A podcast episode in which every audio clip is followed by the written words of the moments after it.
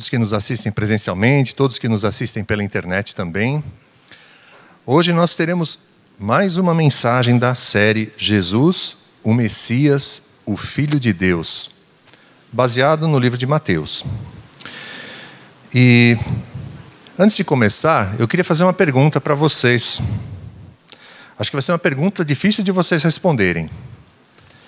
Alguém aqui gosta de férias? Pelas reações, eu acredito que deva ser um momento bom, né? De fato, né? As férias sempre são são boas. A gente, eu pelo menos tenho a sensação de que as férias passam sempre muito rápido, né?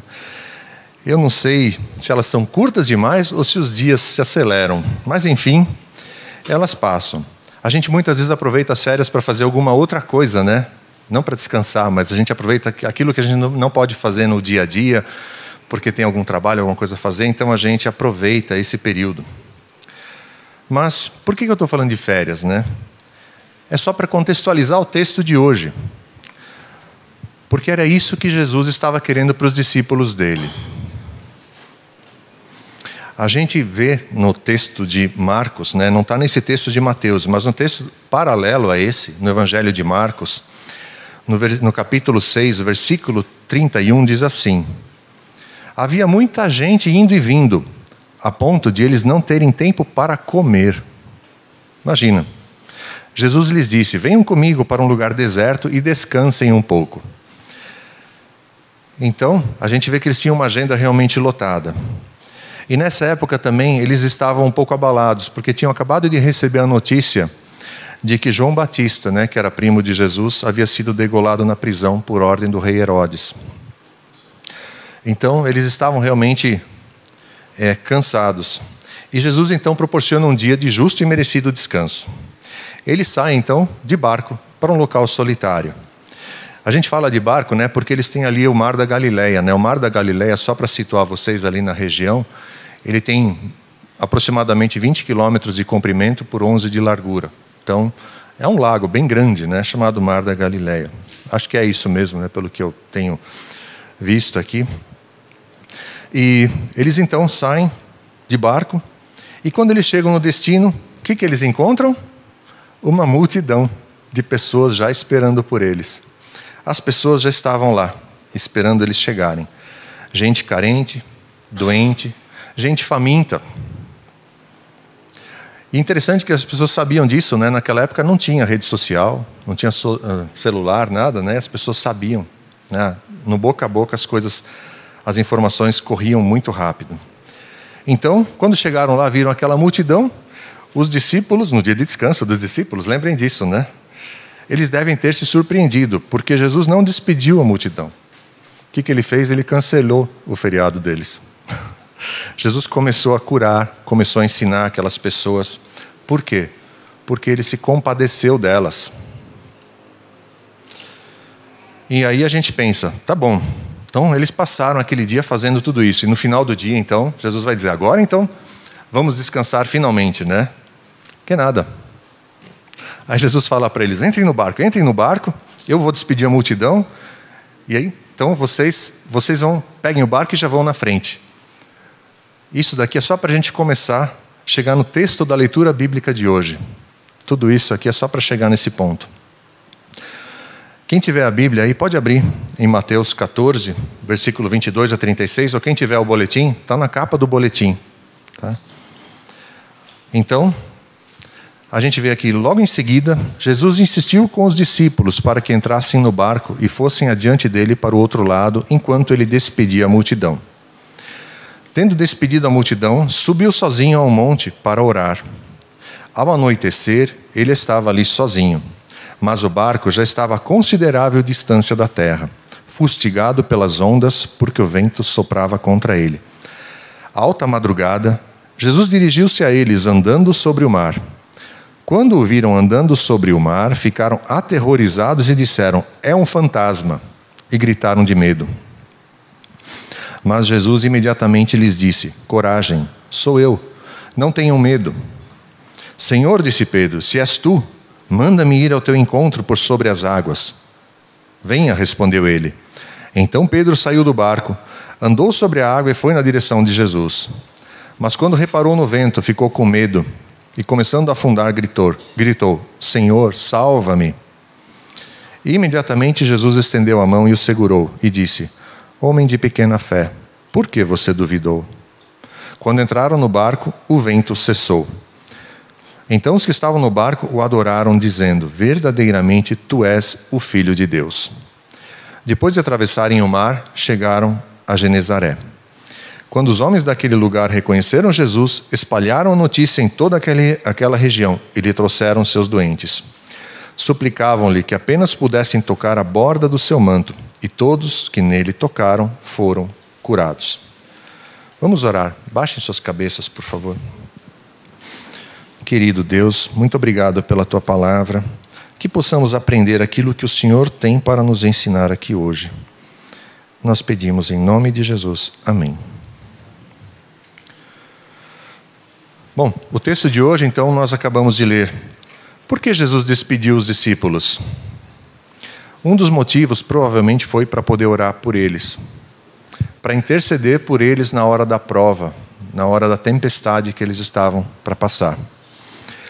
Jesus estava no monte e ele viu os discípulos em dificuldade, lutando contra as ondas. Isso nos mostra que Deus nos vê quando nós estamos passando por momentos difíceis. Ele sabe o fardo que nós carregamos e sabe de tudo que nós estamos passando.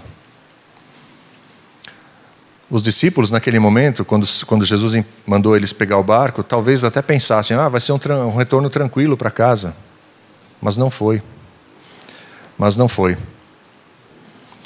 Esse episódio mostra para a gente que a nossa vida ela não se desenrola como numa estufa, né? A estufa é tudo controlado, temperatura controlada, umidade controlada, né? A nossa vida não é assim. E a gente às vezes é colhido por tempestades. Eu lembro de um livro que eu li há muito tempo atrás, quer dizer, eu não sei nem se eu li o livro, mas eu vi a capa dele, eu lembrei dessa capa assim. Era uma pergunta: e é, o título né, da, desse livro estava ah, escrito assim no título: Este mundo é uma colônia de férias ou um campo de batalha? Né? As, ah, enfim, as tempestades elas são inevitáveis. Elas alcançam os ricos, os pobres, os doutores, os analfabetos, os crentes e os descrentes. A todos, atingem a todos. E elas são muitas vezes imprevisíveis. No momento o céu está azul, que nem agora lá fora. A gente está vendo o sol brilhando, né, o céu azul. Mas no momento seguinte, de repente, chegam as nuvens carregadas, ventos, raios e trovões. E como cristãos, gente, nós não temos imunidade para isso. Elas atingem tanto os que conhecem a Deus como os que não conhecem a Deus. E as tempestades, a gente deve observar que muitas vezes elas são maiores dentro de nós do que do lado de fora. Às vezes nós fazemos as tempestades muito maiores do que elas são também. Enfim, vamos então voltar para os discípulos aqui. Eles tinham entrado no barco e estavam voltando para casa, exatamente como Jesus tinha ordenado, certo? Lembra no versículo 22, né? Jesus falou, compeliu eles a entrar. Vão, entrem no barco, vão para casa. Então, o que, que eles estavam fazendo? Eles estavam obedecendo. Eles obedeceram. Eles estavam dentro da vontade de Deus ali. E mesmo assim, a tempestade os pegou. Até parece que eles foram empurrados para dentro da tempestade. Né? Jesus falou: pega o barco e vai, vai lá, vamos para dentro da tempestade. Mas por que isso, né, gente? Como que nós vamos entender uma situação dessas? Por que, que Deus permite que nós sejamos apanhados de surpresa por situações difíceis? Porque Deus nos, entre aspas, assim, nos empurra para dentro de uma crise. Porque acidentes trágicos, perdas dolorosas, doenças graves atingem aqueles que estão fazendo a vontade de Deus. É mais fácil a gente entender que a obediência nos leva a lugares tranquilos e calmos, nunca para a fornalha da aflição. é mais fácil a gente aceitar que a obediência nos livra da tempestade, não que ela nos arrasta para dentro dela. O que, que nós podemos concluir com isso? Pelo menos uma coisa: que a presença de problemas na nossa vida não significa que nós estamos fora da vontade de Deus. Às vezes a gente ouve a pessoa dizendo: ah, se você está passando por um problema, é porque você está longe de Deus. É o que nós estamos vendo aqui no texto. Os discípulos obedeceram e estavam passando pela tempestade. Então, essa, esse já é, uma, é um ponto muito importante para nós. Mesmo a gente passando por isso, Deus não está indiferente à dor. E nós não devemos desanimar por causa das tempestades na nossa vida. Elas podem estar fora do nosso controle, como estavam ali para os discípulos mas não estavam para Deus. Warren Wiersbe diz que há dois tipos de tempestades: aquelas que vêm para nossa correção, quando Deus nos disciplina, e aquelas que vêm para nosso aperfeiçoamento, aperfeiçoamento, quando Deus nos ajuda a crescer. E aqui a gente vê que os discípulos eles estavam passando algumas horas de aflição nesse mar. O mar era muito conhecido deles, eles eram pescadores na sua maioria, né? Então o mar era algo conhecido para eles. Eles não estavam ali é, como um lugar, num lugar estranho, mas eles estavam com muita dificuldade. Todo esforço deles para controlar aquela embarcação tinha ido embora. E aqui eles devem ter passado a maior das aflições que nós temos muitas vezes, que é a demora de Deus porque eles saíram de tarde de barco. E o texto nos mostra aqui que Jesus chegou lá apenas de madrugada. Vocês lembram da história de Marta, Maria e Lázaro? A gente sempre pensa assim, né? Quem ama sempre tem pressa em socorrer a pessoa amada. A gente tem isso. Em João 11, 3, diz que as irmãs de Lázaro mandaram dizer a Jesus: Senhor, aquele a quem amas está doente. As duas irmãs tinham certeza de uma coisa: que Jesus viria socorrê-las. Talvez muitos dissessem para elas: será que Jesus vem mesmo? Será que ele vai chegar a tempo? Marta talvez tenha até dito né, para ela mesma: certamente ele vem, afinal ele nunca nos abandonou, ele nunca nos decepcionou mas a certeza inicial dela talvez tenha sido substituída pela ansiedade. Depois, a ansiedade pelo medo. E o medo pela decepção. Porque Lázaro morreu e Jesus não chegou.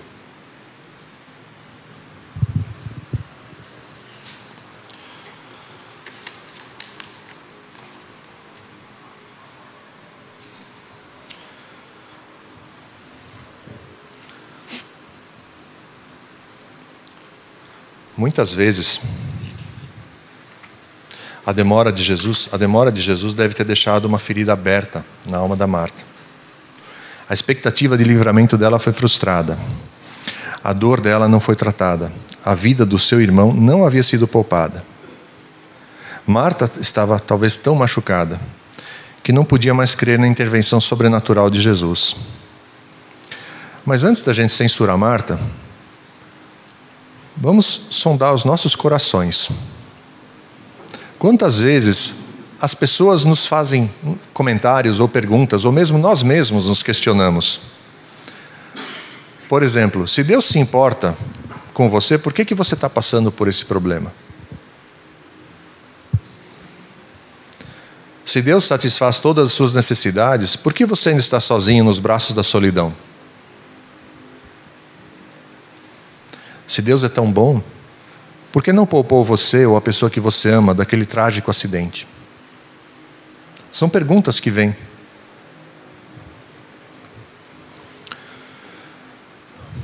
Novamente, né, a gente vê o drama maior que nós enfrentamos, às vezes não é a tempestade, mas a demora de Deus em nos socorrer. Jesus não estava longe, nem indiferente ao drama dos, dos discípulos. Ele estava no monte, orando por eles.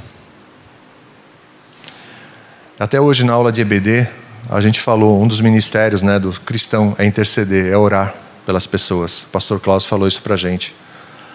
Aqui Jesus estava orando pelos discípulos dele. E Deus não está longe quando estamos passando pelas dificuldades. Na verdade, Ele está trabalhando em nosso favor. Ele não dorme nem cochila, mas trabalha por aqueles que nele esperam. É interessante que a gente vê em Isaías 64, 4, diz exatamente assim: Porque desde a antiguidade não se ouviu, nem com ouvidos se percebeu, nem com os olhos se viu um Deus além de ti, que trabalha para aquele que nele espera. Não existe outro Deus como o Deus da Bíblia, gente. Não existe. Voltando à questão de Marta e Maria, Jesus não chegou atrasado lá em Betânia. A ressurreição de Lázaro foi, na verdade, ali um milagre mais impressionante do que a cura da doença. Havia um propósito para isso. Deus sempre tem um propósito. E nas tempestades da vida, Jesus sempre vem ao nosso encontro. Os problemas que nós temos são como as ondas do mar, né? Quando uma onda se quebra na praia, já tem outras a caminho. E pior, né? Outras lá atrás estão se formando. Então, a gente pode, pode sempre esperar por problemas. E Jesus então não chegou atrasado lá no caso de Lázaro e também não chegou atrasado lá para os discípulos no mar da Galileia. O socorro veio na hora oportuna. Aquela tempestade tinha uma finalidade, que era levar os discípulos a uma experiência mais profunda com Jesus. Os discípulos entraram no mar ao cair da tarde, ou seja, quando ainda era dia. Então eles talvez estivessem mais ou menos no meio do mar quando tudo aconteceu, e alta madrugada, ali Jesus chega, né? A gente vê aqui, o vento estava soprando muito forte, as ondas aumentando, o barco estava sendo agitado de um lado para o outro naquele ambiente hostil. Então, se estima mais ou menos que eles estavam remando desde a tarde até as três da madrugada. Eles estavam se esforçando, mas parecia inútil. Quantas vezes nós nos esforçamos, choramos e jejuamos, mas o perigo não se afasta? Quantas vezes nos sentimos esmagados debaixo dos vagalhões e até perdemos a esperança? Mas na hora mais escura daquela madrugada, Jesus foi ao encontro dos discípulos. E ele também vem ao nosso encontro. A gente pode observar aqui que Jesus, Deus não livrou os discípulos da tempestade, mas na tempestade.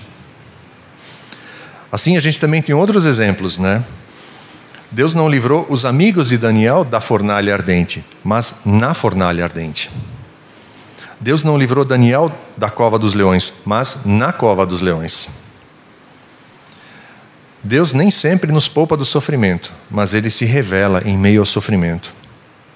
Muitas vezes nós não o reconhecemos de imediato. Às vezes não é, não está claro diante de nós. E a gente vê até os discípulos aqui, eles não reconheceram Jesus de imediato. Eles acharam que fosse um fantasma. Como que pode alguém andar sobre as águas? Eles jamais esperariam, acho que, que Jesus viesse dessa forma. E aí, Jesus vem a eles de uma forma inusitada, uma forma diferente. A gente pode ver isso que é interessante, né? Até os milagres de Jesus, se a gente for observar os milagres que Jesus fazia de cura, sempre era de um jeito diferente. Ou seja, Jesus, Jesus não tinha um padrão. Ele não precisava de padrão. Ele tinha o poder sobre tudo aquilo. Então ele podia fazer da forma que ele quisesse. Aqui ele chegou andando sobre as águas. Ele podia ter vindo montado num peixe, podia ter vindo voando, podia ter feito qualquer coisa. Mas aqui ele veio andando sobre as águas. E aí nós temos algumas lições que nós podemos tirar daqui. Que as ondas da tempestade que estavam ameaçando Jesus e nos ameaçam estão literalmente debaixo dos pés de Jesus. As tempestades da nossa vida podem estar fora do nosso controle, mas estão debaixo do controle de Jesus. A segunda lição é que Jesus faz da própria tempestade o seu caminho para chegar até nós. Ele usou a tempestade como estrada para chegar até os discípulos ali no barco. Interessante, não?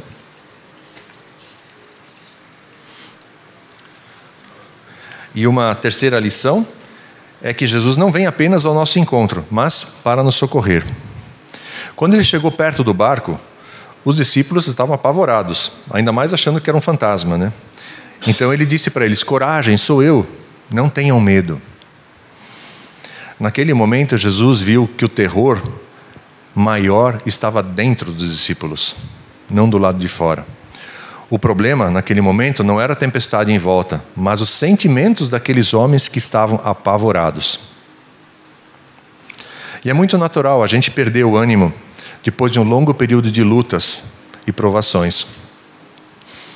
E por conhecer a natureza humana melhor do que ninguém, por ter nos criado, as primeiras palavras de Jesus foram de ânimo, não foram de reprovação nem de censura. E a gente vê o efeito que Jesus teve, né? principalmente em Pedro, que se dispõe ao encontro de Jesus. Então, movido pela fé, ele caminhou sobre aquelas ondas revoltas.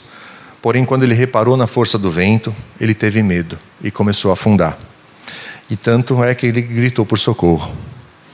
Jesus então prontamente estendeu a mão para ele e disse: Homem de pequena fé, por que você duvidou? Ele tirou os olhos de Jesus naquele momento, né? Ele olhou para o vento. E Pedro é interessante, né? Até no estudo que eu estava fazendo aqui do texto, ele pode ser comparado a uma gangorra. E a gente muitas vezes é assim, né? Pedro, ora estava lá em cima, ora embaixo. Ora exaltando a Cristo, ora reprovando a Cristo. Ora jurando lealdade, ora negando conhecê-lo. William Hendrickson define Pedro da seguinte forma: né? ele diz, Pedro era uma pessoa interessantíssima, esse Pedro. Parece não fazer nada pela metade. Quando é bom, ele é muito bom. Quando é mal, é muito mal. E quando se arrepende, ele chora amargamente. E uma quarta lição que nós podemos tirar aqui é que Jesus vem acalmar as tempestades das circunstâncias também. Porque quando entraram no barco, no verso 32 diz: o vento cessou. Ele é senhor da natureza. Então tudo que existe está debaixo da sua autoridade. As tempestades da nossa vida podem ser maiores do que nós, mas são menores do que Jesus. Né? E para finalizar, essas tempestades da vida também servem para que nós, para nós reconhecermos que Jesus é digno de toda a nossa adoração. No versículo 33 diz isso: então os que estavam no barco o adoraram, dizendo: Verdadeiramente tu és o Filho de Deus.